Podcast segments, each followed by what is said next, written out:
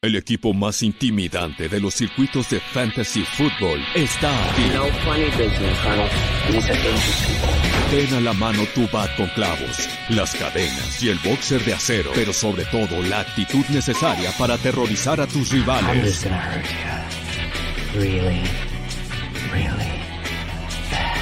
Esto es NFL Fantasy Squad. NFL Fantasy Squad. Con José Ramón Yaca y Diego Lozano.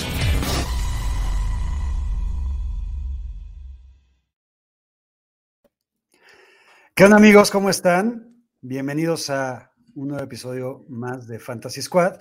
Y Diego, bien tuvo a darnos a conocer, y ya lo tuiteaste hace ratito, digo que cumplimos tres meses, cabrón. Entonces, felicidades por estos primeros tres meses de Fantasy Squad. ¿Cómo estás? No lo puedo creer, eh, parece que fue ayer el día que estrenamos este programa que estaba completamente nervioso. Eh, ya siento más tranquilo, mucho más feliz de estar con ustedes y, y nada, eh, muy feliz. También ya se acabó el primer cuarto de la temporada, así que gran día para ser geniales hoy. Ya hablas también más pausado. Sí, ya, ya estoy mejorando, estoy mejorando. Cada día mejoro más. Todavía, todavía, un poco de paciencia, por favor. ya, ya, sabes que hay haters para todo. Ayer te tocó también, ¿no? Me tocó, me tocó, pero nada, nada, nada grave, todo bien, todo cool. Venga, este, pues estamos listos para empezar. Ya hay aquí gente conectada, ya algunos Comentarios, Alan dice, después de la depresión por la derrota de los 49ers, por fin veré a mi crush, Jimmy G. Chafa. Em, a ver, yo estoy muy también deprimido por los Niners, por lo que han hecho los Niners, o por lo que ha hecho Kyle Shanahan, sobre todo. Yo soy uno de los, o había sido uno de los defensores máximos de Shanahan, y decía que había que tenerle paciencia porque tú, tomó un equipo en en reconstrucción, muchísimas lesiones la temporada pasada este año Shanahan ha sido el principal culpable de la debacle de los 49ers. ¿Qué opinas, Diego? Sí, estoy de acuerdo, estoy completamente de acuerdo. Creo que esperaba muchísimo más de... O sea, creo que Trey me convenció, creo que fue justamente lo que yo esperaba de él. Fue un partido, ok, o sea, un partido bueno, ¿no sabes? O sea, nada increíble, tampoco nada tan malo como, como drástico. Eh, pero lo, lo, que sí me decepcionó fue Shanahan con su creatividad en las jugadas. Creo que eh, o sea, veíamos carreras donde no sabías por qué nada más eh, daba las jugadas así. Me parece que algo que me, algo que me pareció muy, muy interesante fue que Shanahan se vio más atrevido a la hora de, tomar decisiones en cuarta oportunidad y eso me gustó bastante. Pero creo que esto, esto viene de, de la confianza que tiene ese quarterback. La, otra parte es, ¿qué pedo con la creatividad? o sea, eh, yo esperaba una ofensiva que no se pudiera detener, una ofensiva que fuera increíble y era la, la misma jugada una y otra vez. De acuerdísimo. Creo que se está tomando demasiado en serio el mote de genio ofensivo, Cal Shanahan, y la verdad está que está quedando de ver muy cabrón y me está desesperando. Entonces, eh, sigue habiendo lesiones. Eh, Trey Lance se lesionó, se dio cuenta en su cama que estaba lesionado, cosa que me parece trágica y cómica a la vez. Eh, gracias al Señor y a los dioses del NFL, los Niners descansan esta semana, entonces veremos qué tanto se recuperan. Veremos si está Jimmy G en el partido contra los Colts. Veremos si está Trey Lance en el partido contra los Colts, como era tu predicción inicial, mi Diego. Sí. no, Nate Sotfeld al mando y sale el show de Nate Sotfeld que todo el mundo nos agarre complicado, ¿no? Sí, de acuerdo. Venga, vamos a empezar. Ya hay muchos comentarios, mucha gente conectada. Entonces vamos a darle con las lecciones de la semana 5. Eh, a ver, antes de empezar con, las lecciones de fantasy, otra vez tuvimos una semana 5 increíble en cuestión de partidos, de remontadas, de puntos. El partido de ayer fue increíble. Este, eres un maldito desgraciado. Tú, que me sacaste el partido con Lamar Jackson. Sudando. Sudando, pero al final, puta, creo que me ganaste como por 10 puntos. Entonces, Cosas del fantasy. Ayer ah, seguramente hubo muchos beneficiados con Jonathan Taylor, Lamar Jackson, Michael Pittman, Marquis Brown y otros, evidentemente también eh, decepcionados y que perdieron su matchup. Pero a ver, ¿cuál, ¿cuál es tu principal lección o qué lección nos traes para hoy? Sí, siguiendo con, siguiendo con la línea del partido pasado, del, bueno, del lunes. Eh, Mark Andrews había dicho, creo que hace dos programas, que era el momento de comprarlo barato y ya es imposible eso. si, lo hiciste, qué bueno, y si no lo hiciste, ya se acabó esa ventana de oportunidad porque Mark Andrews tuvo un partido de 41 puntos, un partido de una explosión tremenda y, la verdad, increíble lo que vimos Mark Andrews. O sea, tenemos, tiene una utilización que nunca habíamos visto anteriormente. O sea, es algo, es algo tremendo verdaderamente. Y también creo que eso que lo quiero mencionar, creo que hemos visto varios Tyrants surgir, como dos Knox, dos Schultz. Eh, Schultz tengo una, algo que decir más adelante, pero más adelante me lo guardaré. Eh, pero Knox me encanta completamente y, bueno, mi bebé Ricky Steele Jones salió a la luz y, bueno, Lamar Jackson es una, una, bestia, como dice Rebeca, es que era obvio lo de Lamar, claramente era obvio lo de, lo de Lamar. Era obvio lo de Lamar, pero a ver, hasta la mitad del tercer cuarto llevaba nueve puntos. Sí. ¿No? Entonces ahí yo ya me estaba saboreando la victoria contra ti, sinceramente. Y después tuvo un último cuarto de gente grande, güey. A ver, ya cualquier persona que siga criticando a Lamar Jackson y que no sabe pasar y que solamente es un coreback corredor, eh, ya por favor acaben con esa narrativa y con ese concepto, porque Lamar Jackson es un gran coreback. Realmente, aparte con mucho carácter, güey. O sea, ayer demostró carácter, fombló en la yarda 1, se recuperó, casi fombleó otra vez en la yarda 1, la rodilla lo salvó. Este, creo que, creo que es, ahí fue la anotación donde valí madre, después de ese no fumble que, tuvo. Pero bueno, eh, a ver, yo, yo qué traigo, ¿traes alguna otra lección, mi Diego? Eh, bueno, si quieres se las, menciono rápidamente. Eh, DeAndre Swift para mí es un running back elite en fantasy football, para mí es de los mejores picks. Agarrarlo en tercera ronda en muchas de mis ligas fue una bendición porque uno, Jamal Williams está haciendo casi nada relevante en la ofensiva, o sea, está siendo relevante entre comillas, porque Swift, tiene todo lo importante de la ofensiva, que es lo que quiere hacer un running back. O sea, puede que esté en 29% de snaps Jamal, pero aún así creo que DeAndre tiene toda la opción de juego aéreo, que es lo que quiere hacer un running back. También tenemos que, tengo que Zach Moss eh, vuelve a ser relevante. Sorprendentemente, Zach Moss volvió a ser relevante, eh, no lo esperaba nadie, pero tuvo cerca del, 70% de snaps y es lo que quiere hacer un running back. Eh, también tengo que draftear a los wide receivers de los Bucks y Cowboys, fue una gran idea, eh, ya se demostró completamente. Tienes a Mike, Evans, Anthony Brown y Godwin produciendo todos a un nivel parecido. Eh, y con los Cowboys igual, eh, o muy parecido igual. Y también Ricky Seals Jones es élite. estoy feliz por eso, porque verdaderamente esperaba que tuviera un, un volumen grande y así fue. Así que una, una felicidad tremenda que Ricky Seals Jones esté produciendo. A ver, Ricky Seals Jones es élite mientras regrese Logan Thomas. sí, sí no, no, estoy muy al tanto del de, posible regreso de Logan Thomas, pero a ver, le quedan una o dos semanas, creo que a Ricky Seals Jones para ser relevante. Pero a ver, otra cosa, lo dijiste y fue, la verdad es que bastante grato ver a Ricky Seals Jones con, o sea, pudo haber tenido una semana monstruosa, güey. Por, culpa de Jaime, por, culpa de que no fue, o sea. Exacto. ¿Cuántos targets en zona roja tuvo? ¿Dos o tres? Creo que fue, fue líder con tres, sí. Exacto. ¿no? Entonces, eso llama la atención y es bastante esperanzador para la posición y para, en caso de que tengas a George Kittle, a, Dallas Gedder, que evidentemente, bueno, ahorita está en la lista COVID, pero tampoco ha funcionado tanto, Robert Tonian, todos los que forman parte de esa nebulosa que nos cansamos de mencionar que no draftearan, eh, Ricky Jones podría ser una buena opción. Y Dawson Knox, ya también lo, habías dicho, eh, y lo mencionamos creo que aquí la semana pasada, puede ser de los picks del año. Y de esos picks que también decíamos aquí la semana pasada, recordando a Darren Waller, a Mark Andrews hace 3, 4 años, donde no lo drafteabas, de repente lo agarras en waivers y terminas siendo un Tyrant élite. Me encanta este Dawson Knox. Me costó también una liga, maldita sea. Este, ahorita dice ahí Jesús Niebla, oye, ¿y tu hijo Yaka, o sea, Ulises, cómo le va en el fantasy? ¿Por qué no lo veo pavoneando? Eh, Ulises es un maldito desgraciado en verdad. Me perdí en la semana eh, por dos o Knox contra Paulimas y es de las derrotas que más me han dolido en Fantasy. Y en el Estado Fantasy Bowl estoy totalmente deprimido porque voy 1-4 y soy el segundo equipo con más puntos.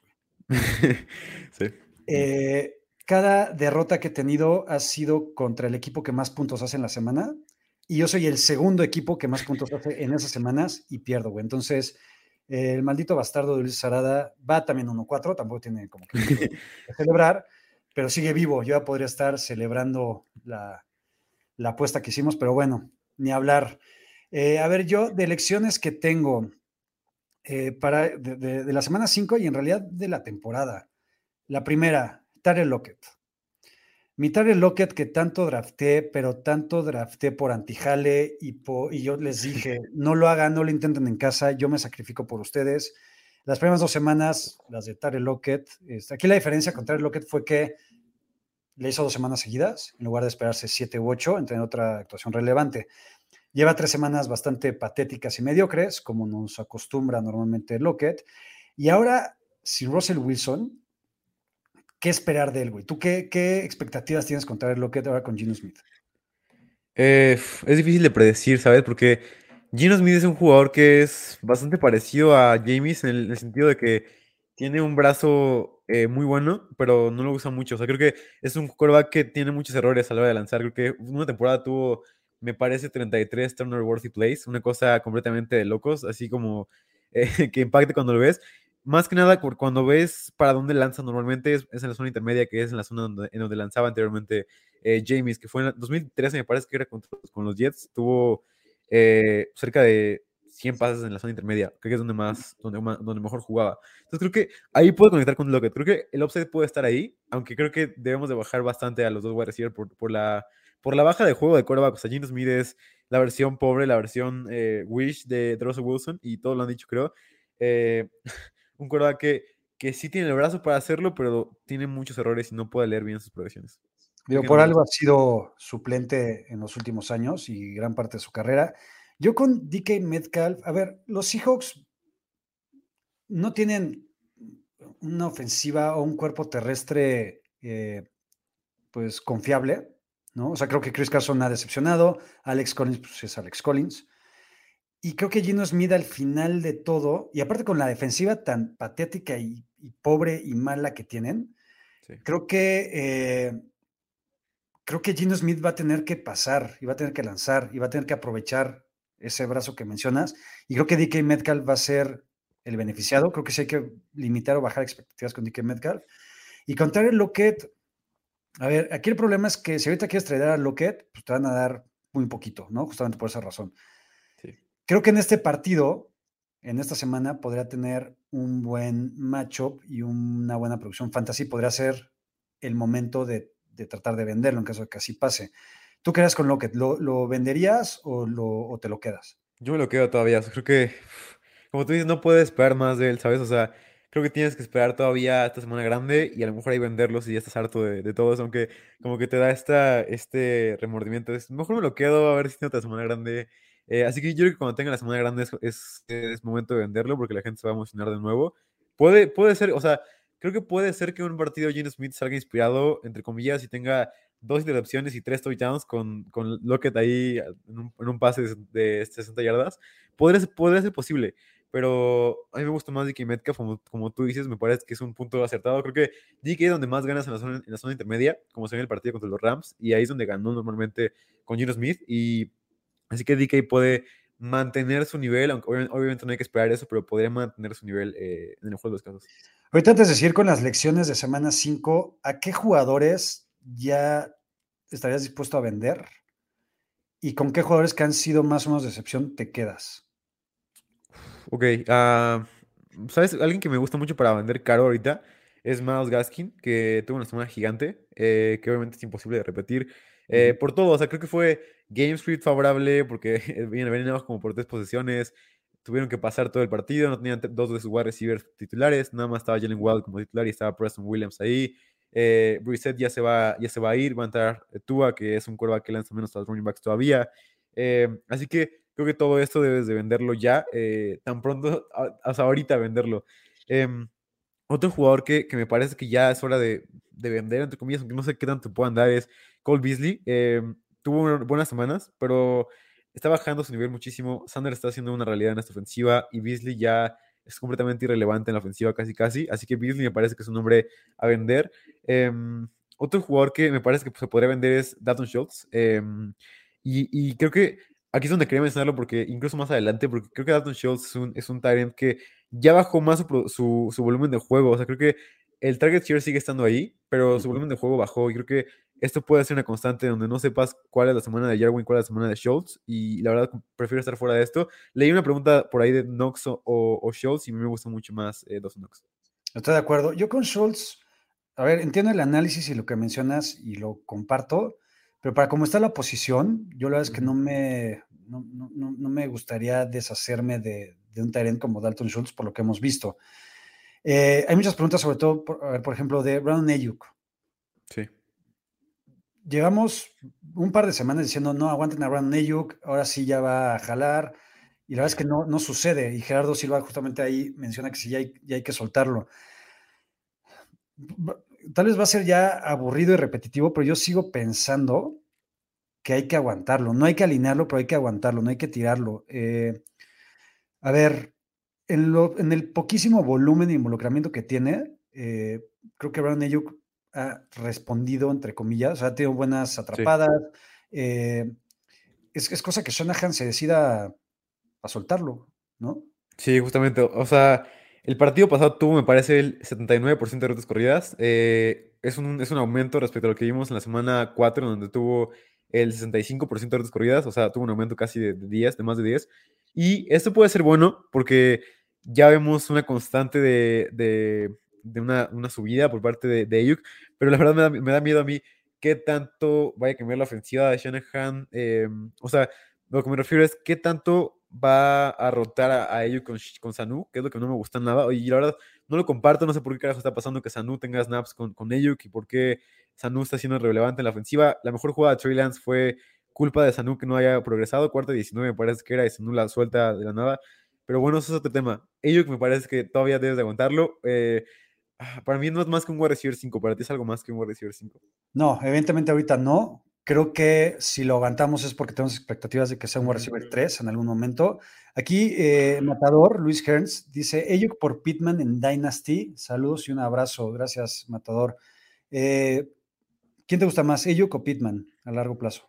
Me gusta más Pittman, yo creo. Eh, y es difícil esto porque no, no me gusta nada de Carson Wentz, pero creo que puede haber un futuro más grande con Pittman ahí y creo que habla más como de ello que, que no está siendo confiado por Shanahan. No sé cuánto va a llover, no sé qué pase, pero me parece que esta ofensiva, las dos son ofensivas terrestres, pero me parece que esta ofensiva va, tiene a Pittman como va a recibir uno, mientras que Divo para mí está siendo una superestrella ya en el NFL, por lo que tiene más competencia todavía. De acuerdo. A ver, otro nombre que preocupa y que no está cumpliendo con las expectativas es eh, Stephon Dix. Aquí pregunta Karim Alba, ya que ¿qué hay que hacer con Dix? Semana 5 y no despega. Eh, yo no tengo a ningún Dix en ninguna de mis ligas, pero no me esperaba que Stephon Dix no tuviera la, el volumen y la productividad que nos mostró en 2020. Creo que con Dix hay que aguantarlo. Al final está en una muy buena ofensiva con Josh Allen. Creo que el resurgimiento de Manuel Sanders le ha afectado. El nacimiento, por así llamarlo, de Son Knox mm. también. Pero creo que con Dix hay que, hay que confiar en las cualidades, ¿no? Sí, les voy a decir esto a la cara incluso, porque es una, es una noticia importante. Eh, Stephon Dix, si encuentras a un, a, un, a un, dueño que esté frustrado y que, que veas que no quiera a Stephon Dix, por favor, ve por él, porque vienen semanas más grandes, gente. Vienen semanas que van a ser increíbles, vienen semanas que van a ser espectaculares. Stephon Dix, debes de comprarlo como un wide top 5, porque está el volumen ahí, solamente falta eh, el, el, el, ese tipo de juegos en todo está parejo y, y, van a seguir pasando y pasando y pasando. Stephon Dix va a romperla. Voy a comprar a Stephon Dix ahorita. Venga, estuvo el consejo de Diego viendo a la cámara, o sea, más sincero no pudo haber sido. eh, a ver, ahorita seguimos con sus preguntas, pero en otras lecciones, el Patterson, la máquina, hombre, la máquina de puntos fantasy, el corredor que no es corredor, el wide receiver que no es wide receiver, el kick returner que no es kick returner, pero al final es todo eso en uno.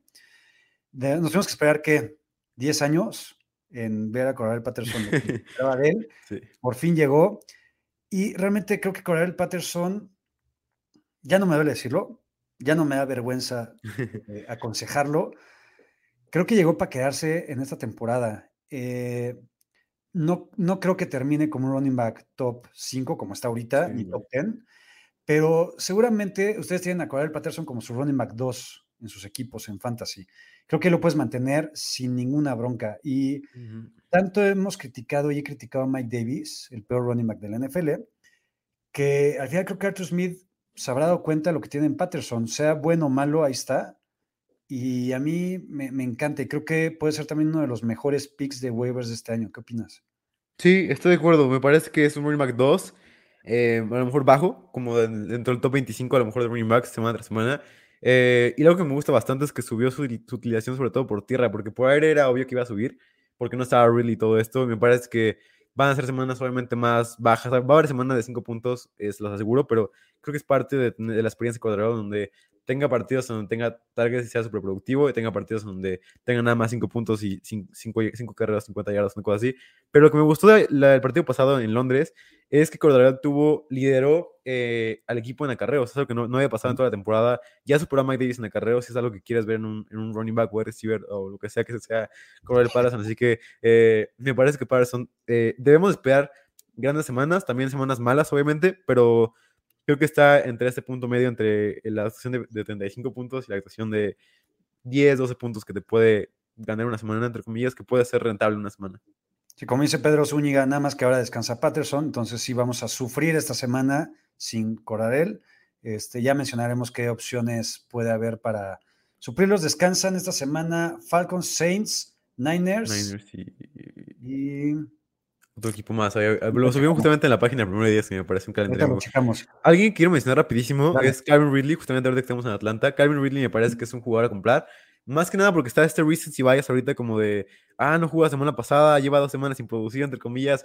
Creo que la gente se está olvidando de que Ridley es un target hawk, como le dicen. Es alguien que tiene targets por todo, por todo el, por toda la, o sea, por todo, el, por todo el campo, ¿sabes? Siempre está Ridley buscando y siempre está Ryan buscando a Ridley y es lo que quiere es un wide receiver que tenga todos los tareas del mundo. Eh, no, no haría ese trade, yo me quedaría con Ridley todavía porque Ridley va a, explotar todavía más de lo que va a explotar Mike Williams y, y, es algo difícil de decir, pero creo que Ridley es un wide receiver que en cuanto explote puede ser un wide receiver top 5. A ver, aquí dice Ángel Jara, ¿me lo puedes poner Guillo otra vez, por favor? Preguntaba si Ridley por Mike Williams, me parece. Eh, Mike Williams, nuestro Mike Williams. Si es un trade Mike Williams por Calvin Ridley, híjole, güey. Creo que sí lo haría. Ok. Creo que sí. Pero estoy de acuerdo contigo. Creo que Calvin Ridley hay que aguantarlo. No hay que tradearlo. Deben, tienen que venir sí o sí mejores semanas para él. Eh, y otra de las lecciones que ahorita quería comentar y, relacionadas con trades es, se les dijo aquí, se les recomendó hace dos semanas, si no me hicieron caso, no me hicieron caso, muy su pedo, pero Allen Robinson había que tradearlo hace dos o tres semanas. Ahorita lo que, ya, ahorita ya es que ya lo puedes tradear, ya se cerró esa puerta, esa ventana, no te van a dar absolutamente nada. Eh, yo lo tengo como propuesta esta semana para alinear, ahorita vamos a ver por qué. Eh, pero creo que Allen Robinson está sumido en la mediocridad total y mucho va por Matt Nagy, mucho va por los desmadres que traen en la posición. Yo no digo que Justin Fields sea malo, para nada, creo que va a ser un muy buen coreback, pero le va a costar trabajo y Allen Robinson va a ser el principal perjudicado. ¿Qué opinas? Sí, estoy de acuerdo. Creo que eh, el momento para venderlo a lo mejor, y suena un poco extremo, es cuando vimos a, a, Justin Fields en ese partido contra Cleveland, ¿sabes? Donde la gente todavía esperaba eh, que Justin Fields jugara mucho mejor. Y creo que Justin Fields es este quarterback que, creo que lo dijimos desde, desde julio, me parece que empezamos eh, aquí. Lo dijimos que Justin Fields era un quarterback que estaba siendo demasiado elevado, que estaban la gente ovacionando y haciéndole así en el estadio de en el Soldier Field en su, debut y todo esto. O sea, esperaban la gente que fuera Russell Wilson desde, el día uno y no ha sido así. Claro, claro que, no iba, que no iba a ser así. Por algo se fue tan abajo como se fue. Eh, creo que ya se acabó esa, esa oportunidad para, para Allen Robinson. De acuerdo. Eh, tal vez se abre una nueva ventana esta semana. Eh, tal vez podría tener un buen matchup, ya lo analizaremos. Y AJ Brown.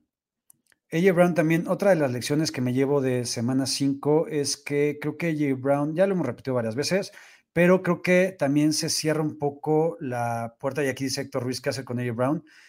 Se cierra un poco, no, se cierra la puerta, porque siempre vas a poder tradear a, AJ Brown, pero lo que tienen a dar hasta hace todavía dos o tres semanas va a ser mucho menor a lo que te pueden dar ahorita. Y creo que es el principal problema cuando draftaste a AJ Brown a principios de segunda ronda, ¿no? Eh, dice Sergio Marroquín, ¿no puedes hacer de AJ Brown? Si te refieres a deshacerte, tirarlo, nunca lo hagas. El, el mayor de los errores en fantasy fútbol pero sí busca tradearlo. Yo, yo lo he estado mencionando aquí varias semanas. ¿Tú qué opinas sobre AJ Brown, digo?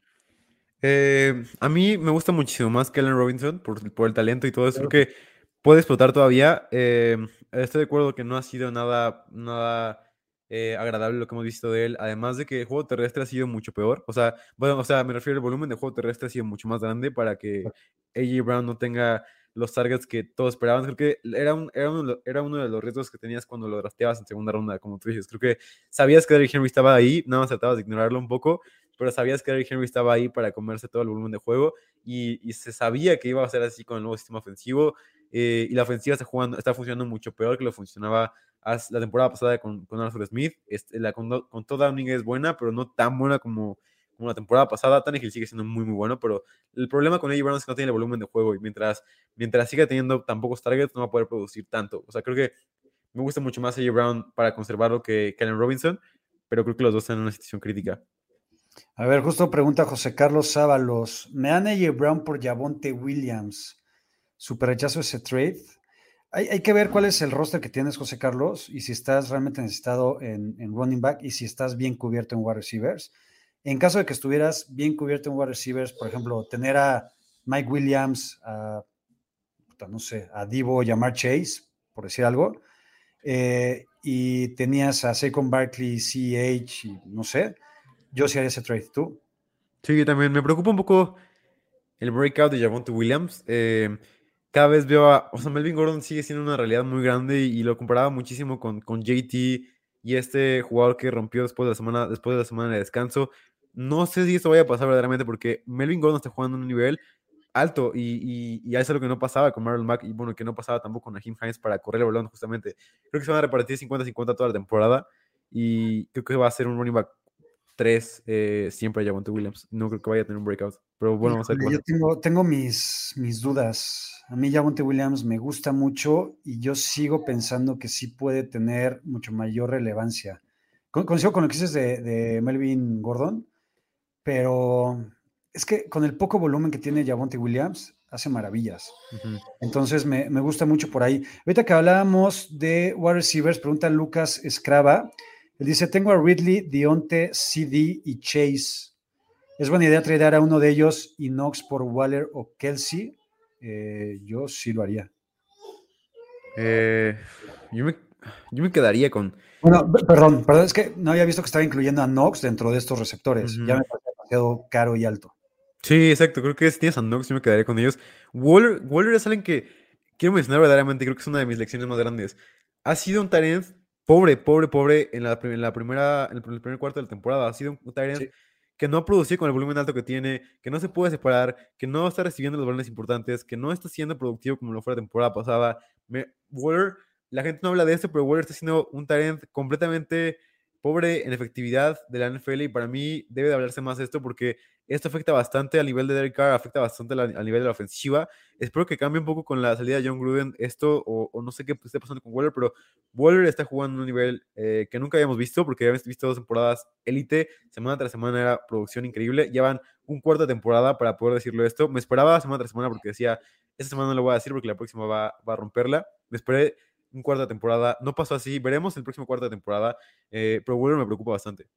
Es, top 5 ahorita porque es muy fácil ser top 5 en los Tyrants. Sí. Y por el primer partido que tuvo, la semana 1, ¿no? Entonces, este, estoy de acuerdo contigo. Entonces, eh, Lucas, no nos es buena idea hacer ese trade.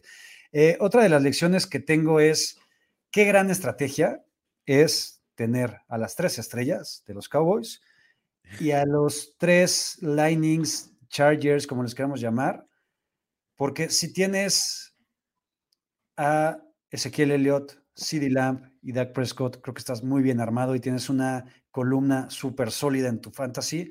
Y si tienes a Justin Herbert, Austin Eckler y Mike Williams, creo que todavía estás mejor, güey, porque aparte salieron más baratos, ¿no?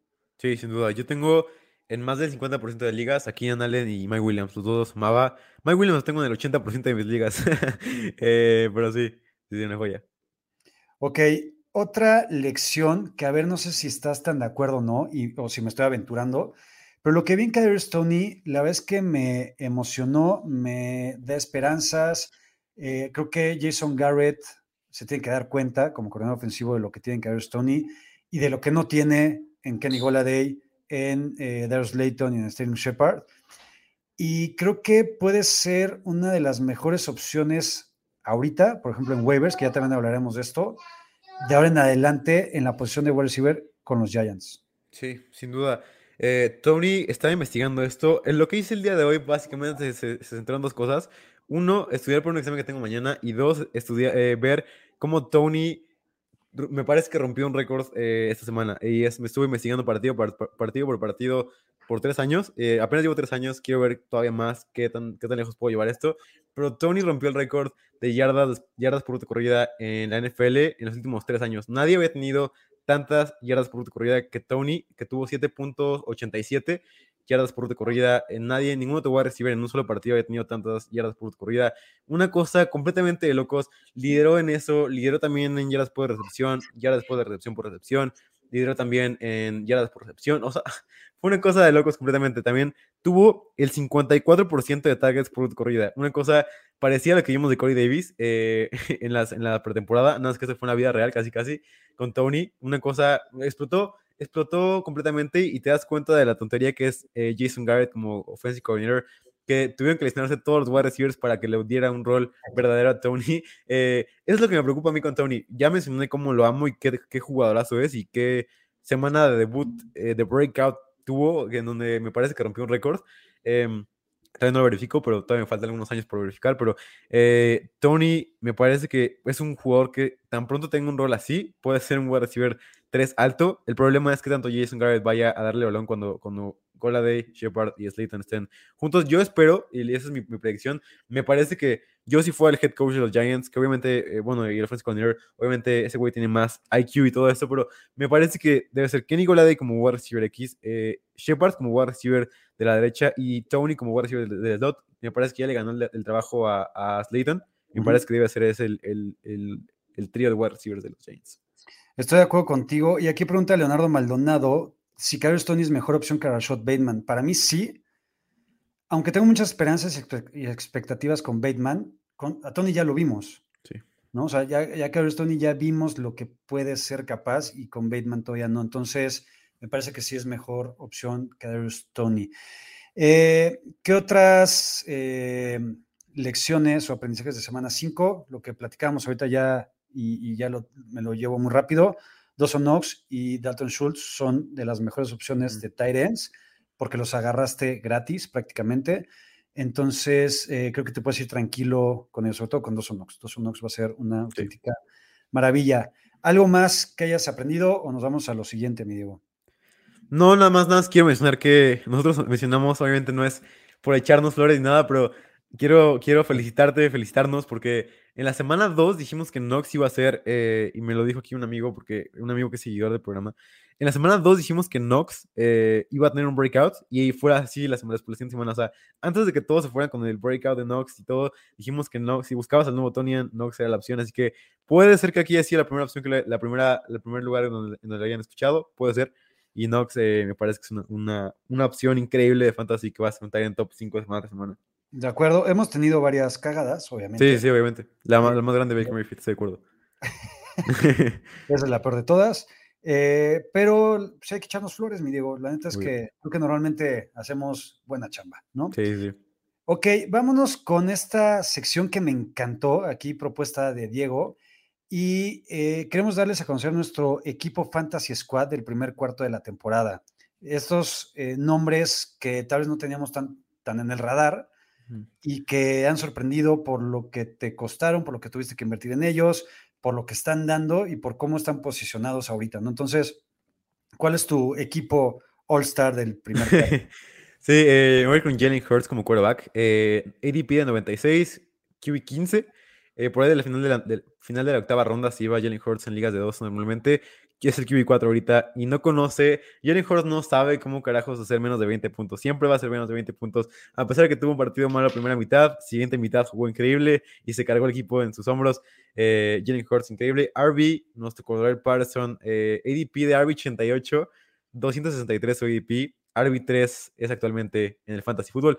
Wide receiver Mike Williams, obviamente 120 ADP, eh, ese era su ADP. Wide receiver 47, Ahorita es el wide receiver 2 de Fantasy Football. Y como Tyrant, Dawson Knox, eh, ADP de 284, Tyrant 34 y ahorita es el Tyrant 3.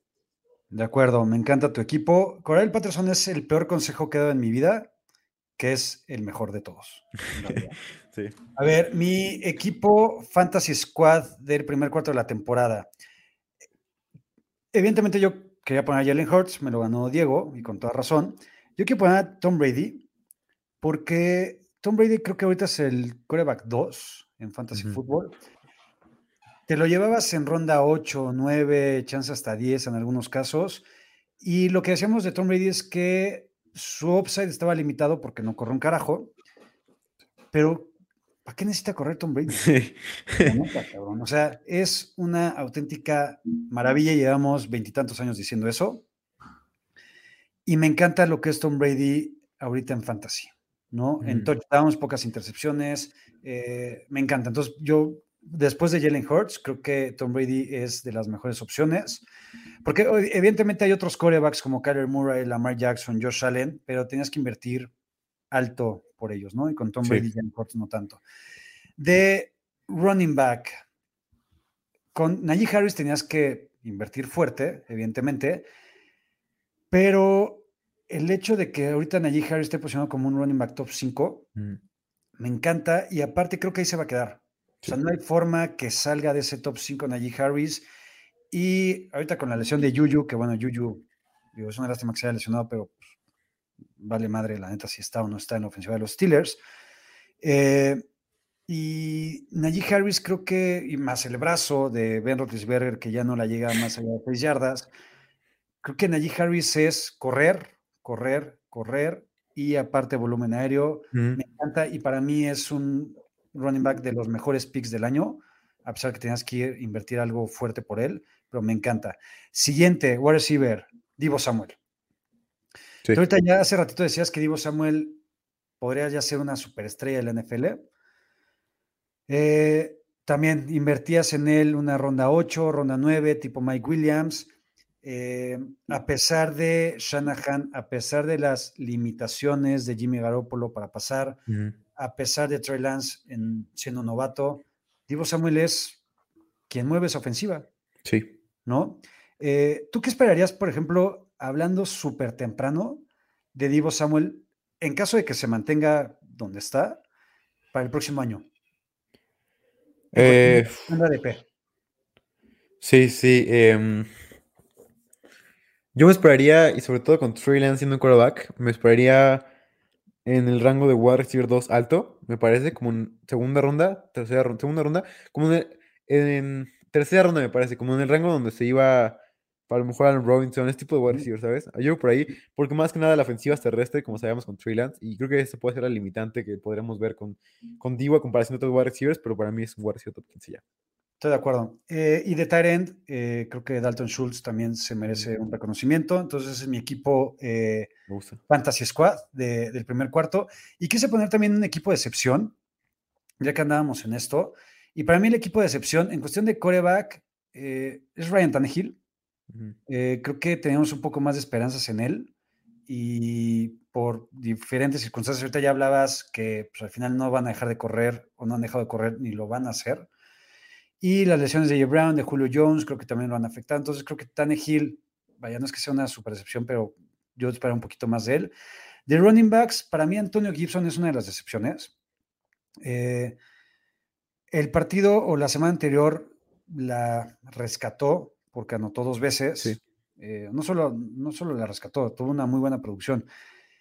Pero a mí me preocupa y me sigue preocupando Antonio Gibson porque creo que va a ser un running back totalmente dependiente de que te dé buenas semanas vía touchdown. ¿Qué opinas? Sí, estoy de acuerdo. Creo que eh, McKissick es una realidad en la ofensiva, además de que nunca va a tener este potencial aéreo que tiene un jugador como Najee Harris, ¿no? Que se iban iguales en, en el, en el draft de Fantasy Football, que siempre era Gibson o Najee, y yo siempre iba por Gibson normalmente. Em, y es uno de mis errores más grandes, porque creo que Gibson esperabas que tuviera, eh, y fue más como que pensabas que iba a tener este rol de CMC, este rol de running back que iba a estar en todos los downs, que McKissick iba, iba a desaparecer por completo. Esperabas casi casi esto de Gibson y no ha sido nada parecido a esto. Gibson ha sido más un running back eh, utilizado como Jonathan Taylor a, lo mejor, pero con, con, un volumen mucho más bajo terrestre, por lo que no produce igual que Jonathan Taylor.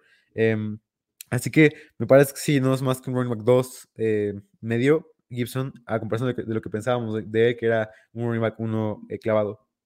Exacto. Y por ejemplo, aquí Jesús Niebla, que le manda un abrazo porque es fan de los Lions y de estar llorando, al igual que Dan Campbell, y dice: ¿Cómo Gibson? ¿Está peor Crystal Mixon o Carson?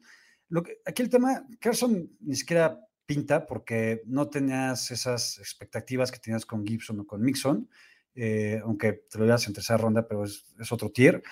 Y con Joe Mixon, es que Joe Mixon es Joe Mixon y nunca va a dejar de ser el, corredor que nos ha demostrado. Yo, yo, la neta, con Joe Mixon, aquí sí también creo que es decepción. Eh, esperaba también más de él y tiene el volumen de toda la vida y las yardas de toda la vida también, hace poco con eso. Entonces, pero para mí, o sea, yo con Joe Mixon no esperaba que fuera un top 8, tal vez, si un top 12, y con Gibson sí le veía un poquito más de potencial. ¿no? Sí, puede ser que sí. Aquí dicen que mientras Gibson me está dando puntos, lo va a seguir alineando. Y creo que sí, o sea, sí es lo que decimos. Y, para mí, Gibson es un running back totalmente alineable. Solamente el problema es que lo esperábamos, por lo menos yo esperaba un running back top 12, top 8, donde decíamos que la próxima temporada Gibson iba a ser un top 5, cosas así. Creo que es más como la decepción que teníamos de él conforme a lo que pensábamos en pretemporada, a lo que verdaderamente está haciendo ahorita. Creo que si hubiéramos pensado en él como este running back eh, ¿qué te gusta? Running back de tercera ronda, de cuarta ronda, a lo mejor hubiéramos estado completamente felices con Gibson, pero lo veíamos como incluso en algunas ligas sigue en primera ronda, y aquí es donde está el problema con Gibson. ¿Quién te decepciona más, Mixon o Gibson? O sea, o sea ¿te vas de calle por, por, como decepción por Gibson? ¿Por eso que mencionas? Yo creo que sí. Eh, me parece que Mixon está teniendo una temporada buena, entre comillas, corriendo el balón. Creo que ha tenido buenos partidos. Eh, y creo que todavía tiene un rol aéreo eh, alto, a pesar de que no es tan grande, pero creo que le ganas a Magic Piran todavía en muchas situaciones de juego. Mixon va a ser lo de siempre, pero bueno. Eh, aquí dice también Jesús Niebla, Barkley siempre es decepción cada año. Yo no estoy de acuerdo, la verdad. Creo que Barkley eh, vaya, ha estado lesionado en las últimas temporadas, se volvió a lesionar. Eh, pero antes de la lesión, la verdad es que Barkley estaba jugando bien, ¿no? Sí, sí, sí, creo que tiene todo el volumen de juego para volver. Creo que no es tan grave, dijeron que no, no, va a terminar esta temporada, así que tengo esperanza que todavía vuelva pronto. Esperamos que dentro de dos semanas esté y, todo va a estar bien con, con Saquon. Y dice Jesús también, ya déjalo ir, ya que a Mixon como dejó Diego a Baker. A ver, yo, yo, yo Mixon no le he querido nunca. O sea, de hecho, si ha habido un hater de Joe Mixon, soy yo, año tras año, desde siempre. Esta temporada la verdad es que esperaba un breakout de Joe Mixon y no va a suceder. Eh, otra decepción que ahorita hablábamos de wide receivers, AJ Brown, que ya platicamos de él, y Stephon Dix, que también ya platicamos levemente de él. Creo que han sido dos de las decepciones de la temporada en wide receiver, porque tienes que invertir en ellos, wide receivers de segunda ronda. Y creo que esos wide receivers de segunda ronda de AJ Brown, Calvin Ridley, Stephon Dix, hasta el mismo de Andrew Hopkins, eh, han resultado ser no tan buenos picks, ¿no? Sí, sí, estoy de acuerdo. Dice Alfredo Padilla, ¿qué opinan de Alvin Cook y CMC? Este, ahorita que hablábamos de, running backs lesionados. CMC va a regresar esta semana seguramente, entonces creo que hay que estar tranquilos. Y con Dalvin Cook, pues hay que ver su evolución, pero yo también estaría muy tranquilo con ellos. Sí, también, con los dos. Y rápidamente contestando la pregunta de Gerardo Garza, eh, Cox y Ricky Seals Jones entre Está entre ellos dos. Yo me iría por Ricky Seals Jones. Eh, el volumen de juego es mucho más alto. Yo nunca, como tal, recomendaba a Molly Cooks en Fantasy Football. Es más que nada como que les digo, güeyes, cuando estén con su cerveza viendo el partido, por favor, vean a Molly Cooks porque es un jugador increíble.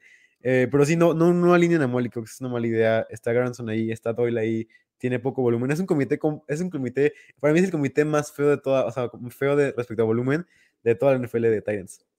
De acuerdo. Y en Tyrant, ahorita también tocando ese tema, para mí la excepción de la temporada es George Kittle. Y ahorita justamente ahí Vicente Artega dice Kittle decepción. Y había también un par de comentarios mencionándolo. Con George Kittle, para mí es una gran decepción, más allá de la, de la lesión, eh, que eso es imposible de predecir. Pero yo me esperaba que Shanahan, que siempre lo había involucrado muchísimo en el plan de juego, porque George Kittle no lo hizo. Sinceramente, en semana 1 contra Lions casi no apareció, contra Eagles tampoco. En semana 3 contra Green Bay tuvo, es, tuvo su mejor partido. Sí, tuvo un partido. Eh, ya después vino la lesión contra Seattle, este, también porque Jimmy G lo manda a matar. Y, y eso estoy hasta la madre, porque también la temporada pasada, George Kittle se lesionó contra Seattle en un Sí, pase igualito. igual. Igualitito. Entonces. Exacto. Entonces creo que Kittle es una decepción total. Vámonos a lo siguiente, mi Diego, que son waivers de la semana. Tengo a varios, de hecho pueden checar el artículo que escribo todos los martes en Primer Días en el sitio web, en donde tengo opciones para todo el tipo de ligas, así que vayan a checarlo, la verdad me gusta mucho ese artículo, creo que es un artículo, artículo completamente completo. Eh, Rondell Moore eh, para mí es el número uno, Eh, había dicho que debíamos de calmarnos un poco con Rondell Moore, creo que ahora es el momento de podernos levantar con Rondell.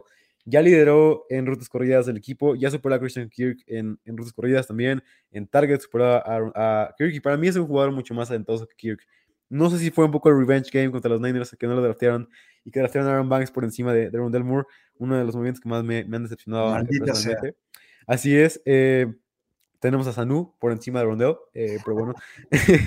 Marcus Callaway me parece que es una opción interesante a tener en tu equipo de fantasy. ¿Por qué?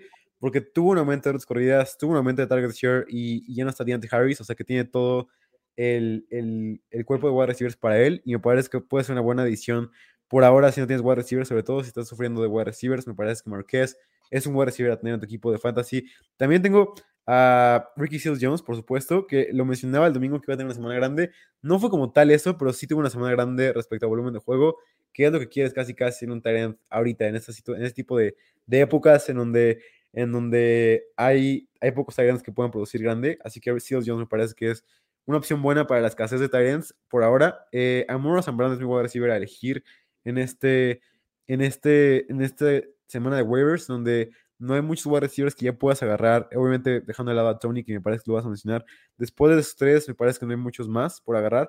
Em, obviamente, ligas más profundas, Amoro Brown puede ser una buena opción. Y después, si tienes una liga más profunda, eh, Dan Arnold me parece que es una opción interesante, porque tuvo un aumento de, de target share, un aumento de rutas corridas, y me parece que Dan Arnold puede ser una buena opción como Tyrant. Si, si necesitas un Tyrant, si no tienes Tyrant, si, si, si se te lesionó Kittle o algo así, me parece que Dan Arnold es una buena opción. Eh, y también Kenny Stills en ligas muy profundas, me parece que puede ser una buena opción como wide receiver 2 de los Saints. ¿Really? Sí, sí, tuvo. Steel, tuvo- güey? ¿En qué, en qué año estamos, güey? ¿2014? Eh, yo también pensé lo mismo hasta que vi que fue el wide receiver con más rutas corridas de todo el equipo. O sea, además tuvo bastantes targets, tuvo cinco targets en, en mitad de partido que jugó. Es el wide receiver 2 del equipo eh, sin Deontay Harris. Así que Steels puede ser una buena opción en jugadas grandes, sobre todo. A ver, yo voy a dar un consejo y es personal, güey. Creo que uno de los errores que a veces cometemos en fantasy fútbol es el hecho de irte a los waivers por lo que viste en una semana. ¿no? Eh, y eso me pasa con Callaway, me podría pasar con Steels. Creo que, creo que hay que ver un poquito más allá del panorama. Y por ejemplo, Kyrie Stoney, por eso me gusta mucho. Rondell Moore también por eso me gusta mucho, porque creo que son jugadores que más allá de cubrirte una semana o, o de meter tu waiver esa semana por alguno de estos jugadores, realmente puedes tener ese jugador que va a ser relevante o que lo vas a poder utilizar semanas, no, tal vez no semana a semana, pero sí eh, cotidianamente, güey, ¿no? Entonces, creo que, creo que hay que analizar muy bien los waivers que metes y no nada más porque, por ejemplo, a ver, Marqués Callaway, tienes un punto y, ya lo vimos en pretemporada, fue el rey de la pretemporada Sí. y el partido anterior tuvo un, un muy buen partido, este, él fue el que cachó el Hail Mary. Hail Mary Trip, sí, una gran jugada. Exacto. Marqués Callaway sí creo que, que puede ser ese jugador, güey, pero hay, hay, hay muchos otros que porque tuvo una buena semana y una explosión, puta, quieres meter el waiver y creo que Ujú. puede ser que otra cosa. Eh, con Ronel Moore, por ejemplo, me acuerdo que en semana 2 dijimos que era, ya había estado en esta sección, Sí. pasa mucho con ese tipo de jugadores en donde tienen ese par de semanas muy buenas, después bajan un poquito y los tiras. Y sobre todo pasa eso con novatos. Entonces creo que con novatos hay que tener un poquito más de paciencia al principio de la temporada, porque pueden ser estas opciones que ahorita estamos ya otra vez en semana 5 o 6 mencionándolas y creo que Rondell Moore debería de, formado, de haber formado parte de tu equipo desde el principio de la temporada, ¿no?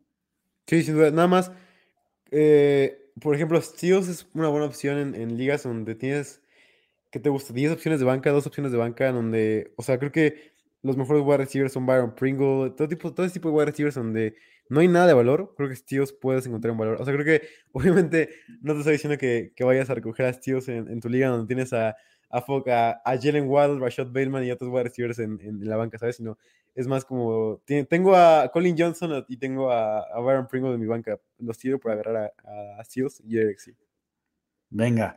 Eh, ahorita menciona Gerardo Silva, ahorita que hablabas de Amon Rosen Brown, eh, que si nos parece una opción sólida, sólida no, mm. porque juegan los Lions, ningún receptor de los Lions es una opción sólida, pero sí creo que puede ser una opción y, va mucho a lo que iba, o lo que platicaba ahorita. Creo que Sam Brown, viendo la lesión de Quinta Cephus, viendo que no hay absolutamente nadie más a quien pasarle el balón fuera de Hawkinson y los corredores, creo que eh, Brown puede ser una opción a tener en cuenta y que de repente en semanas de Vice o si estás muy por lesiones, puede ser alineable, ¿no? Sí, aparte, ya eh, como tú dices en este, para no tomar nada más un partido, ya tuvo dos semanas consecutivas con aumento de, rutas y aumento de targets. Entonces, con dos semanas puedes medir todavía más cómo, cómo un wide receiver puede funcionar. Además de que no está Seafood, no está Tyler Williams, es el wide receiver uno del equipo, no lo es Calif Raymond ni ninguno, ninguno, de esos wide receivers. Así que em, él es el wide receiver uno de este equipo y me parece que es el wide receiver que tenemos que tomar en cuenta a este equipo y puedo ser que sea el wide receiver con más talento de, de todo este cuerpo de wide receivers. Oye, ahorita también aquí Leonardo Maldonado dice que tiene a Rondell Moore, pero no sé si meterlo en waivers por Tony. ¿Ahí con quién te quedas? ¿Por, por, quién? Ah, por Tony, ok. Eh, está difícil, yo los tengo casi igual.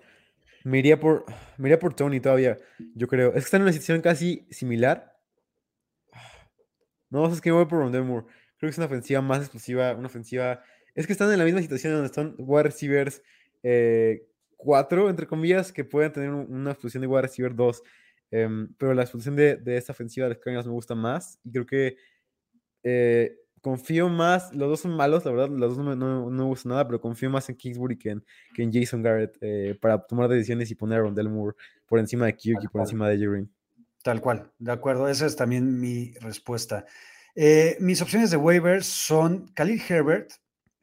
Yo, yo la semana pasada agarré en muchas ligas a Khalil Herbert porque no llegó mi waiver por Damon Williams y tenía tan poca confianza en Damon Williams que quería ver qué traíamos con Herbert. Y aunque tuvo un buen partido Williams la semana pasada y creo que va a ser alineable mientras no esté Montgomery, creo que Khalil Herbert también podría hacerlo. Eh, tuvo buen volumen, tuvo más acarreos que Damon Williams, también más yardas. Entonces, creo que podría ser una opción interesante también a, tener en cuenta en waivers, el, running back de los eh, Bears. Alex Collins también me gusta como opción de waiver. Chris Carson, ya hemos hablado de Chris Carson y creo que es una de las decepciones claras, si se ha visto mal, eh, han corrido poco y Alex Collins eh, creo que puede ser una, buena opción, ¿no? A, tener en cuenta. Carlos Stoney, que ya hablamos de él. Daryl Williams y Devonta Booker yo aquí tengo sentimientos encontrados, güey. A ver, se lesionó CEH y creo que lo mejor que puedes hacer si tú eras dueño de CEH no es gastarte un waiver en Darrell Williams, sino tratar de hacer un trade dentro de tu equipo y buscar tus fortalezas, ya sea si es en wide receivers, tener un wide receiver, no sé. Yo, yo por ejemplo, lo que hice teniendo a CH en uno de mis equipos, cambié a Divo Samuel por Darrell Henderson. ¿Por qué? Porque tenía muchísima profundidad en wide receivers, buenos, y mi único running back era Najee Harris. Mm, no, tenía nada más, ¿no? Entonces, para mí la mejor opción para suplir a CH es mediante el trade, porque creo que Darrell Williams, te vas a gastar un waiver, el potencial es todavía menor que el que tenías con CH, y ya es bastante. Sí. Eh, y dentro de tres, cuatro semanas que regrese CH, lo vas a tener que tirar a la basura, ¿no? Sí. Entonces, aunque sí creo que es opción de waiver desesperada, me lo guardaría y lo mismo con Devonte Booker me pasa. ¿Qué opinas, güey? Ok, estoy de acuerdo con Darrell Williams, completamente de acuerdo. Creo que Williams es un jugador que nunca ha tenido más de 11, más de 11 carreras en su carrera, así que esto te preocupa porque no, nunca ha manejado con un volumen alto de juego, por lo que no creo que vaya a ser esta la semana. Me parece que va a tener a alguien más, a un veterano más para para añadir este backfield en esta semana. Con Booker eh, me, gusta, me gusta más que, Williams porque él sí ha tenido un rol grande y él sí ha tenido un volumen más grande. sí es el problema de que lo vas, lo vas a tener posiblemente nada más una semana, pero me parece que es un running back dos sólidos esta semana, en donde Barner tuvo el 94% de snaps eh, cuando no estaba Saquon Barkley, por lo que algo que no vimos con ah, algo que no vimos con Darrell Williams, que tuvo el 46% y compartido con, con McKinnon en el juego aéreo, que es un problema muy grande también. Eh, Booker está en todos los snaps, en, todos todas las series ofensivas de los, de los Giants. Me parece que puede ser una buena semana para él esta semana contra los Rams. Yo creo que va a volver la próxima semana Saquon Barkley, pero hay que ver qué pasa. Pero de todos modos, Booker para mí me parece como running back uno de waivers. Eh, antes de hacerte una pregunta que me parece muy interesante, em, quiero decir que les tengo un running backs como opciones, ya que tú mencionabas que había que comprar a, running backs em, barato, entre comillas, por CH les tengo como opciones dos jugadores, Zach Moss y Josh Jacobs. Me parece que los dos son jugadores.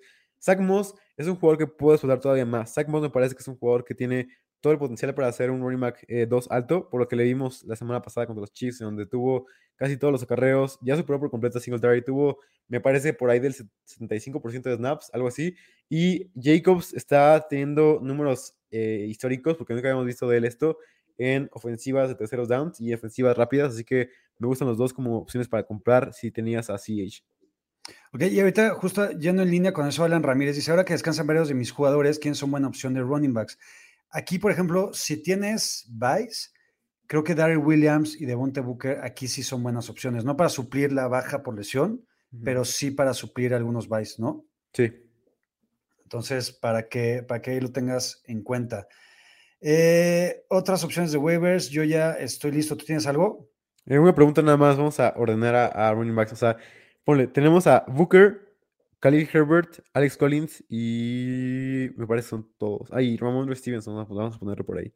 Entonces está Booker, Williams, Herbert, Collins, ¿cómo los, y Stevenson, ¿cómo los rankearías tú en, orden de waivers? Me iría, en orden de waivers, me iría Booker,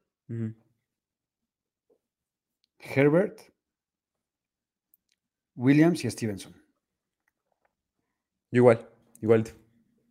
Y eso, porque Herbert creo que va a tener un poco más de involucramiento que lo que podría tener Darrell Williams, creo. Sí. ¿no? Sí, estoy de acuerdo. Ok, venga, vámonos con Voltex de la semana 6, Diego. Yo, el muy sencillo, y es una. Lo voy a ver a la cámara otra vez. Por favor, vayan a comprar a Devonta Smith. Devonta Smith está en una ofensiva que está pasando muchísimo el balón, mucho, muchísimo más de lo que se esperaba y tiene todos los targets, todos los snaps, todas las rutas del equipo. Está, está haciendo una, una, utilización élite de Devonta Smith y debes ir por él ya. Me parece que Devonta Smith va a tener una explosión contra los Bucks, una, una defensiva que no detiene a, a buenos wide receivers. Me parece que Devonta Smith es uno de ellos y Devonta va a tener una explosión top 12 esta semana. Pregunta a Alfredo Padilla, que no es de Fantasy, pero me dice Topo Chico, Yaca y la cerveza, este, pues, pues no sé, no, tenía telas en mi casa, entonces, aparte estoy medio con gripa, entonces me quería cuidar. Eh, take de la semana. Entonces me voy a volver un poco loco y traigo mucho hype con Kyrie Stoney. Me gusta. Pero creo que puede ser este wide receiver que no te esperas. ¿En, qué, qué, ranking quedó esta semana? ¿Lo tienes? Eh, bueno, fue wide receiver. Está dentro del top 10. Eh, estoy seguro de eso. Exacto. Evidentemente no estoy esperando una semana de 180 y tantas yardas y más de 8 recepciones, pero sí creo que puede tener una semana de 7 recepciones, 90 yardas y un touchdown. Sí. Entonces, me gusta Kerry Stoney como ball prediction de la semana 6. Eh, antes de llegar a las preguntas y darle durísimo a, contestarlas, porque hay muchísimas, eh, en System de la semana, Diego. Venga, em, tengo como quarterback a Joe Burrow contra Detroit. Me parece que va a estar bien. Nunca había escuchado esta lesión de contusión de garganta. Em, parece como esta lesión, dijeron en un podcast también, parece como esta lesión de que introduces en el Madden y de, pronto todos se, le empiezan, a lesionar de esto. Eh, de la nada surgió esta lesión. Eh, espero que los doctores nos expliquen qué carajos es esto. Em, RB Zach Moss contra Tennessee, me parece que es un must star para mí. Contra Tennessee, con el volumen de juego, con todo esto, me parece que Zach Moss puede ser una buena semana para él wide receiver Devon Smith contra Tampa Bay y Tyrant Ricky Seals Jones de contra Kansas City. Me parece que puede ser una semana grande para él. Puede ser la semana breakout. Venga, yo voy con mis stars de la semana y como Diego, Diego no lo dijo, o no lo va a decir esta semana, yo lo voy a decir. Creo que podría ser un buen coreback a streamear Baker Mayfield contra Arizona. Eh, a ver, me, gustó mucho el partido de Baker en, eh, la semana contra los Chargers. Creo que fue un partido bastante bueno y aceptable. Eh, Odell Beckham está olvidado hasta ahora. Sí. Pero hizo relevante a Njoku, este, con Karim Hunt, con Nick Chop corriendo por todos lados. Entonces creo que si estás un poco eh, bajo o jodido en la posición de coreback que necesitas streamar, creo que Baker Mayfield podrá ser una opción decente, simplemente. Javonte Williams, me gusta también contra Las Vegas. Allen Robinson. Uf. A ver, ¿y por qué Allen Robinson? Creo que si este partido no vemos una producción aceptable de fantasy en él, y aceptable digo, puta, más de 13 puntos fantasy, eh, Allen Robinson ya ni siquiera es alineable semana a semana, ¿no?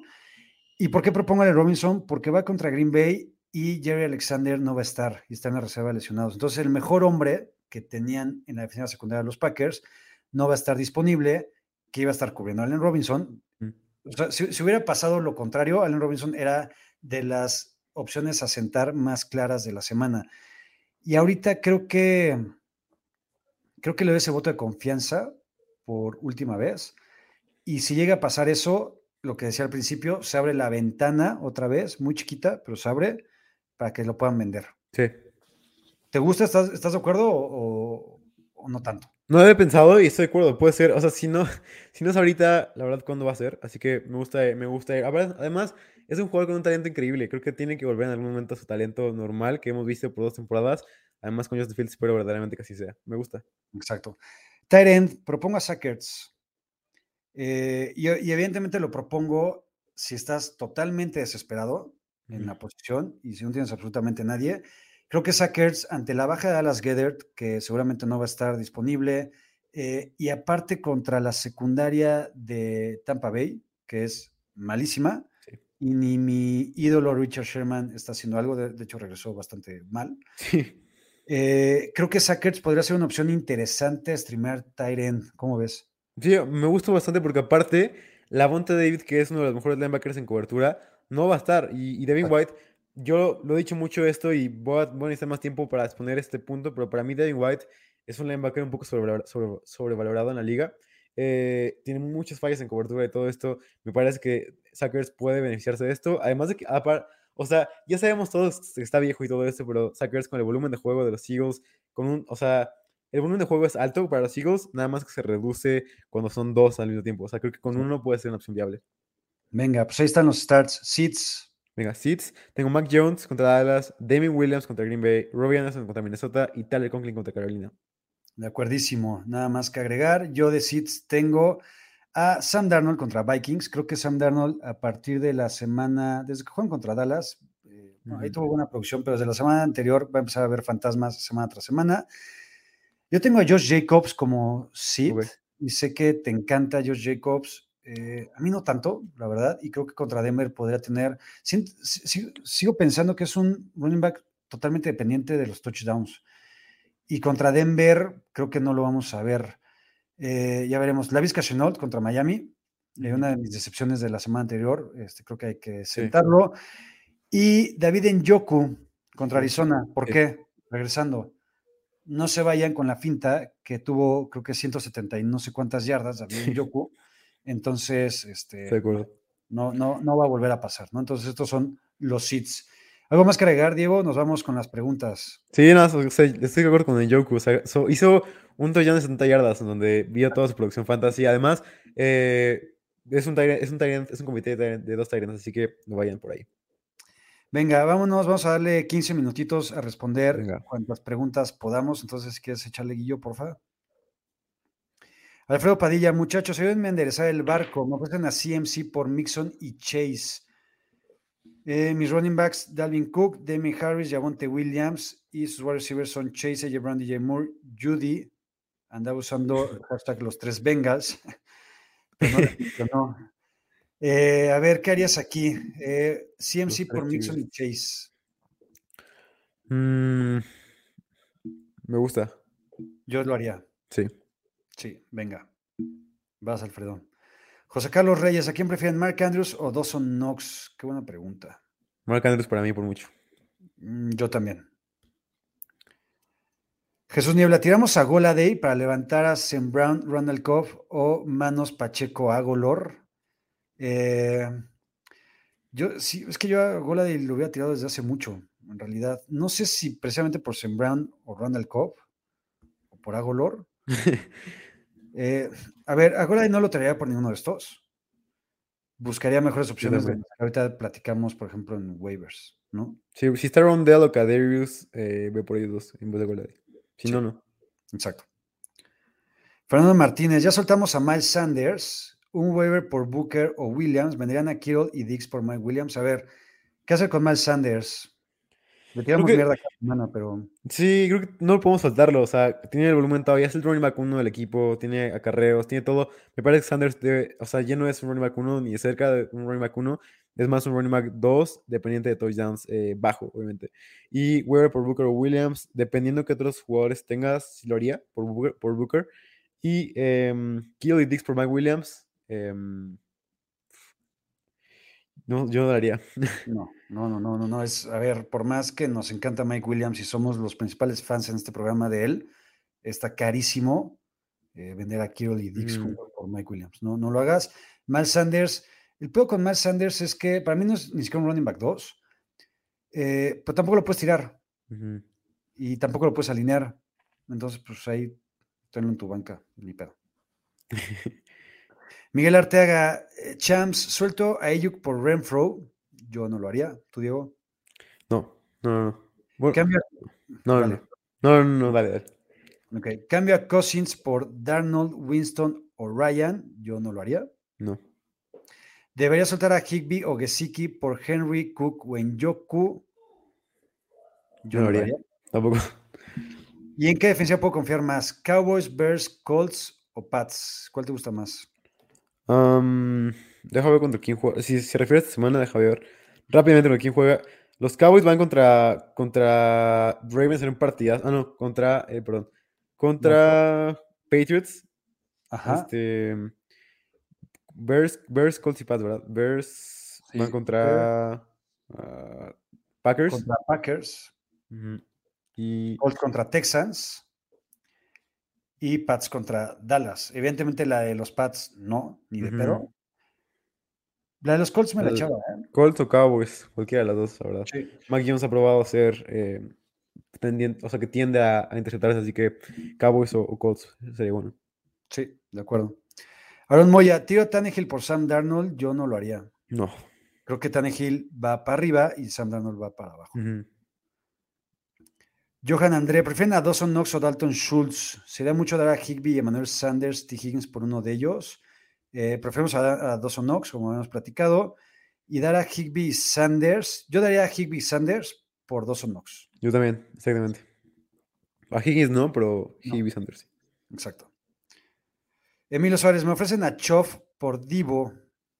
No, no mames, no, no lo hagas. Tengo la Montgomery, pero. Ah, a ver, le dan a Choff y él da Divo Samuel. Ah, Yo, no yo sí lo haría. Necesito un running back 2. Que, sí, sí, sí, sí. Con perdón. Ridley Lamb, qué al maldito equipazo. Pero pensé que al revés, 100% sí, Ujú, 100%. Creo que está robando, de hecho. Arturo García, saludos. Disponibles en waivers en Liga PPR, Claypool, Shepard, Sutton, Pittman, Mooney, Antonio Brown y Devonta. Smith. Algunos de ellos Por- por Beasley, Julio, Boyd, Higgins y Elijah Mitchell. Por A ver, de esos receivers, ¿por quién irías? Sí, o sea, ya sé por quién, güey. Antonio Brown y Devonta Smith, por mucho, la verdad. Eh, ah, es que, ¿qué pedo, qué pedo con esos waivers? Eh, eh, Claypool. Y yo quiero los waivers, güey. Eh, mira, te voy a decir, soltaría a Beasley por. ah, Es que no está muy, está muy cabrón. Beasley por Antonio Brown, como primer movimiento. Eh, Y a Tyler Tyler Boyd Boyd por Devonta Smith. por Devonta Smith, ajá. Y Elijah, Elijah Mitchell por Pittman, por Claypool, sería interesante, no sé. Puede ser, pero sí, vayan por, por los que di- dijimos ahorita. Kabezuki, chicos, necesito running back 2, CH fuera, Dame Harris dudoso, Elijah Mitchell y Corael en bye. Madres, sí, qué, qué duro. En free están Hobart, Pollard, Tyson Williams, Devonte Booker, otros running backs de los Pats y Sonny Michelle. Yo aquí me iría por Booker y ya. Sí, también por Booker. Alejandro Salazar, acepté el siguiente trade, dio a Damien Williams y Miles Sanders y me dan a TJ Hawkinson. Me quedé con DeAndre Swift, Javonte Williams, Michael Carter y Patterson. Como ven, no tenía tarea, me parece un buen trade. Sí, muy buenas. Me gustó un comentario que por ahí decía que con esos waivers le brillan los ojos a Diego como si hubiera conocido a su futura. Eh, Que, que espero que te falte mucho para dar ese paso, mi Diego. Vive, Así vive es. la vida. es. Eh, otro consejo de vida y matrimonio. Matrimonio y todo, y todo, relaciones. Venga, siguiente. Eso ya estuvo. Ángel Gerardo Insunza. Gaskin está en waivers, tengo a CH, lo agarro, me voy por Booker. Ay, más Gaskin. Tanto detesto más Gaskin, pero creo que está de mejor opción que Booker. Sí, sigue siendo un running back uno, ¿sabes? O sea, o sea, de su equipo, me refiero. Sigue siendo un running back uno de su equipo, debes de ponerlo por encima de otros jugadores. Sí.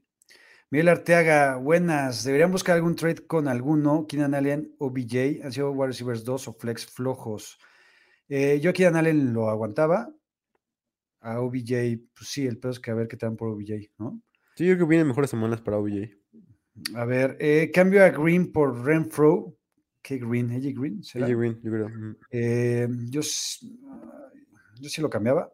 también. O si no puedo, saco a Davis y lo tomo en mi running back son Edmonds Taylor y Jamal Williams. Sacar a Mike Davis, me imagino que está diciendo. Mike Davis por Jamal Williams, yo lo haría. Jamal Williams lo tiene en su equipo. A ver, Miguel, si puedes volver a mandar nada más esa pregunta porque la neta yo no lo entendí. sí, está un poco complicada. Venga. Trainer Diego, ¿por quién tradeo a Brandon Cooks y CD Lamb? No los quiero en mi, en mi equipo. ¿Por qué no quieres a CD Lamb en tu equipo? a Brandon Cooks, em, así no lo entiendo. A Brandon Cooks puede entenderse por Davis Mills. El, el cuello de 10 metros de Davis Mills eh, es difícil de, de tener un equipo. Para mí, Brandon Cooks es un wide receiver 3 alto. Em, alguien por ahí, a lo mejor. Un trade que me gustaría sería Pittman por Brandon Cooks, a lo mejor. Claypool por Brandon Cooks. También. Me gustaría, buscaría algo así. Ok, siguiente. Eh, Johan, vendemos a Jonathan Taylor aprovechando la exposición, nos lo quedamos. ¿No, no preocupa su utilización? Yo me lo quedaba. Sí, o sea, tuvo, una, tuvo una, una- un partido increíble. Creo que vienen semanas así, creo que son las semanas que sabemos todos que puede tener JT. O sea, son semanas grandes, semanas bajas, y es lo que esperas cuando tienes a JT. Dice Arturo García que nos regala CD Lamb. Sí. Si estás en nuestra liga, échalo para acá. Isaac Celi, tengo a Lawrence como titular porque Wilson se lesionó. ¿Creen que debería buscar otro coreback o con Lawrence estoy bien? Depende qué hay disponible. Hmm, Creo que con Lawrence estás bien ahorita. A mí me gusta. Sí, tiene un aumento de, de carreos, por lo que puede ser una buena temporada, entre comillas, en fantasy para él. Exacto. Vicente Arteaga, tengo a Tim Patrick, también a Logan Thomas, Gedert en IR, Knox titular para hacer cambios por vaya, quién sacar, estoy completo en todo. Eh, ¿Tirarías a Logan Thomas No, no tiraré Logan Thomas, sería a Goddard a lo mejor. para hacer cambios o para hacer trades? Creo que con Logan, Tho- Logan Thomas y Dallas Gedert te van a dar poco y con Tim. Patrick pues algo del mismo nivel, ¿no? Pero tampoco te van a servir de mucho. Sí. ¿no? Emilio Suárez, ¿creen que deba buscar en waivers o trade a otro Tyrant? Tengo a Higby. Sí, Sí, sobre todo si está Knox o, o Schultz disponible. exacto. Siguiente, Miguel. Ok, mi redacción toda meca. Tomar a Renfro para usarlo con Flex y sacar a Mike Davis. Mm, Edmonds, Taylor y Jamal Williams. Si al caso también tendría a Booker. Eh, híjole. ¿Te quedarías con Renfro? a mí me gusta más Mike Davis que Renfro. Puta, y lo que eso significa, ¿eh? Pero sí, creo que yo también. No, no es tan buena opción Renfro. Javier Castillo, buenas noches. Me hacen trade, recibo a Derrick Henry y Mike Evans y doy al algoritmo de las tres estrellas, Al algoritmo. al algoritmo, a la estrategia innovadora. Eh, o sea, tiene que dar a Ezequiel, a CD y a Dak Prescott, me imagino, por Derrick Henry y Mike Evans. es un buen trade. Eh, Yo sí lo haría, con tal de tener a Derrick Henry. Creo que sí. Es de las preguntas más difíciles que nos han hecho, ¿eh? Sí, yo me quedo, yo me quedo con. ¿Tú te quedas con las tres estrellas? Las tres estrellas. Venga. Francisco Valdivieso, tengo a Zeke y Nagy de titulares y a CH y Demi Harris en la banca. Voy a soltar ambos bancas y buscar a Javonte Williams disponible en waivers. Ah, yo soltaría a Mm. Demi Harris por Javonte Williams. Sí, yo también. Venga. Además con la lesión y todo. Exacto. Otmar Mendoza, soltaron a Gronk, lo tomé, tengo a Dalton Schultz, ¿con cuál me quedo? Yo me quedo con Schultz. Yo también. Creo que no me gusta. Venga. Rafael Morales, suelto a Higby por Zach Ertz o Hunter Henry. Yo no lo haría. Tampoco. Y mira que Hunter Henry me empieza a gustar cada vez más, pero creo que al final Sí. son de la misma calaña los tres. Sí, exacto. ¿no? Eh, además, Henry ya dominó por primera vez el cuerpo de Tyrants de los, de los Patriots. Ya superó a, a John Smith. Sí. Johan André, en una liga tengo a Chop, Sick, Mixon y Jonathan Taylor, pero ando corto en calidad de wide receivers. ¿Qué debería buscar? Yo aquí trataría de hacer un trade de Mixon por algún wide receiver de calidad y creo que te podrías encontrar algún Dionte Johnson, algún... ¿Qué otro te gusta? ¿Te gusta. Devonta Smith por Mixon? Con esos corredores sí lo haría. A mí también me gusta. Sí, algo así. Arturo García, dejen su like, no solo su pregunta, chavos. Muy cierto, dejen su like. Dejen su like. Este, luego de repente me meto a ver los videos y no sé, tenemos varios likes y gracias, pero siempre hay uno o dos que ponen Sí. abajo. No Sí, suma. a mí me da mucha risa también eso. No, no- no suma su no like para nada. Suman su feedback y sus comentarios. Si algo les cae a nosotros, díganoslo, pero no Sí. pongan like para abajo. Sí. Alejandro Valdés, ¿qué puedo hacer con Marquise Brown? Me gustaría pedir un wide receiver élite. ¿Se podría? No te dan un wide receiver élite por Mm. Marquise Brown. Sí, no, me quedé, a mí me gusta bastante Marquise Brown, incluso con Rashad Bateman. Eh, creo que puede ser un wide receiver dos sólidos semana tras semana. De acuerdo. A ver, vamos a darle tres minutitos más. José Ignacio Gómez, ¿a quién debería alinear esta semana? ¿Rogers o Hertz? O Hertz, perdón. Y Gronk o Hertz. ¿Con quién te quedas, Diego? Mm, me iría, todavía no he hecho mis rankings, pero me iría por, por, por Rodgers contra los, contra los Bears. Me gusta más que Hurts puede tener un partido difícil contra los, contra los Bucks. Em, me gusta más Rodgers. Creo que, o sea, partido difícil me refiero eh, fuera del top 8 y creo que Rodgers va a estar dentro del top 8. De acuerdo. Y entre Gronk o Hertz, yo me quedo con Hertz para esta semana. Yo también. Que va a estar limitado seguramente. Exacto. Gerardo Garza, ¿cómo en un trade donde doy a Demi Harris y recibo a Pookie Williams? ¿Quién es Pookie Williams? Le voy a recibir eh, el running back 3 de los Bengals después de. Pookie Williams, Pookie Williams se fue a un draft. ¿Por qué lo harías? No, no, no. O sea, Pookie Williams. Mis otros running backs son Cook, Swift y Gainwell. No, no. A ver, te voy a contestar con que acabo de decir que quién es Pookie Williams. Es el, es el running back 4 de los Bengals. Ya, es que por eso con, con eso contesté todo. Ni siquiera sé quién es ese cabrón. Entonces, no, la respuesta es no. Isaac Jiménez, hola, necesito elegir entre Brandon Cooks, Mike Evans o DK Metcalf para Flex en Liga PPR. Yo me quedo con Mike Evans y, y DK. Ah, para Flex, me quedo con DK Metcalf. Yo también. Jorge Alonso, ¿qué esperar de OBJ y Julio Jones? ¿Podrán explotar para ser considerados wide receiver 2 o perdemos la esperanza en ellos? Saludos. Eh, yo OBJ no lo veo como wide receiver 2. Sé que Diego sí. Y a Julio Jones lo veo como un wide receiver 2 bajito. Sí, sí, estoy de acuerdo. Ya estoy diciendo aquí que Pookie Williams es Javon. Tienen toda la razón. Eh, lo había visto, es que. ¿sabes cómo lo había visto? Yo lo había visto con, con la Y. Lo confundí con Puka Williams, que es el, el ter- cuarto running back, pero sí. Es Javonte Williams o Demi Harris, era la, era la pregunta. Javonte Williams. Javonte Williams, sí. Una venga. disculpa por no actualizarnos. Sí, gracias Jesús Niebla. Te esperamos aquí semana tras semana para eh, ayudarnos. Eres tú que para Flex, PPR, T. Higgins, Antonio Brown o Rondell Moore. Yo me quedo con Antonio Brown. Mm, yo también, me gusta más. No, ¿sabes qué? T. Higgins contra los Lions. Siento que va a tener un touchdown. Tienes razón. Yo también. Va, T. Higgins. Luis Leal, ¿qué debo hacer en mi semana 7 con Allen, Knox, Dick, CD y Mike Williams? ¿Qué debes hacer? Pues alinearlos. Alinearlos a todos. Jose González, dos wide receivers y un flex entre DK, Davonta Smith, Mike Williams y McLaurin. Yo me quedo con Mike Williams, McLaurin, DK. Yo también, me duele, pero yo también. Los tres son top 10. Y, sí, y dos running backs, Taylor Mixon, Darryl Williams o Javonte Williams. No, pues Taylor y Mixon. Taylor Mixon. Venga, un par más. Venga. Eh, fachero, facherito. ¿No te gustó este? Me gusta, me gusta. Tiene swag. Exacto. Tengo debilidades en mis running backs y wide receivers. Me conviene hacer trade por Dalvin Cook o Metcalf. Y si es así, ¿qué jueves puedo pedir? Podría ser un 2 por 1 eh, ¿Qué puedes pedir por Dalvin Cook o Metcalf? Dalvin Cook tienes que pedir uno de los top 3, ¿no? Me imagino. Davante Adams, Stephon. Diggs o Tyreek Hill. Metcalf. Sí, Y, a, y a Diggs no lo metería en esa conversación, a, a Davante Adams y, y Tyreek A lo Hill. mejor Cooper Cup. Cooper Cup, perdón. por Dalvin Cook. José Ignacio Gómez, tenía Second Barkley, ¿a quién pongo por él? Josh Jacobs, Damian Williams o Melvin Gordon. Aquí sí me voy por Jacobs. Jacobs. Para mí Jacobs me gusta mucho más que ellos dos. Venga, ahora sí, un par. Venga. Mauricio Sánchez, una liga con tres wide receivers y un flex. Tengo a Tyreek Hill, Ivan, Evans, Evans, Renfro, Conner y Allen Robinson. Eh, tres wide receivers, Tyreek Hill, Evans y Allen Robinson. Ya lo mencionamos.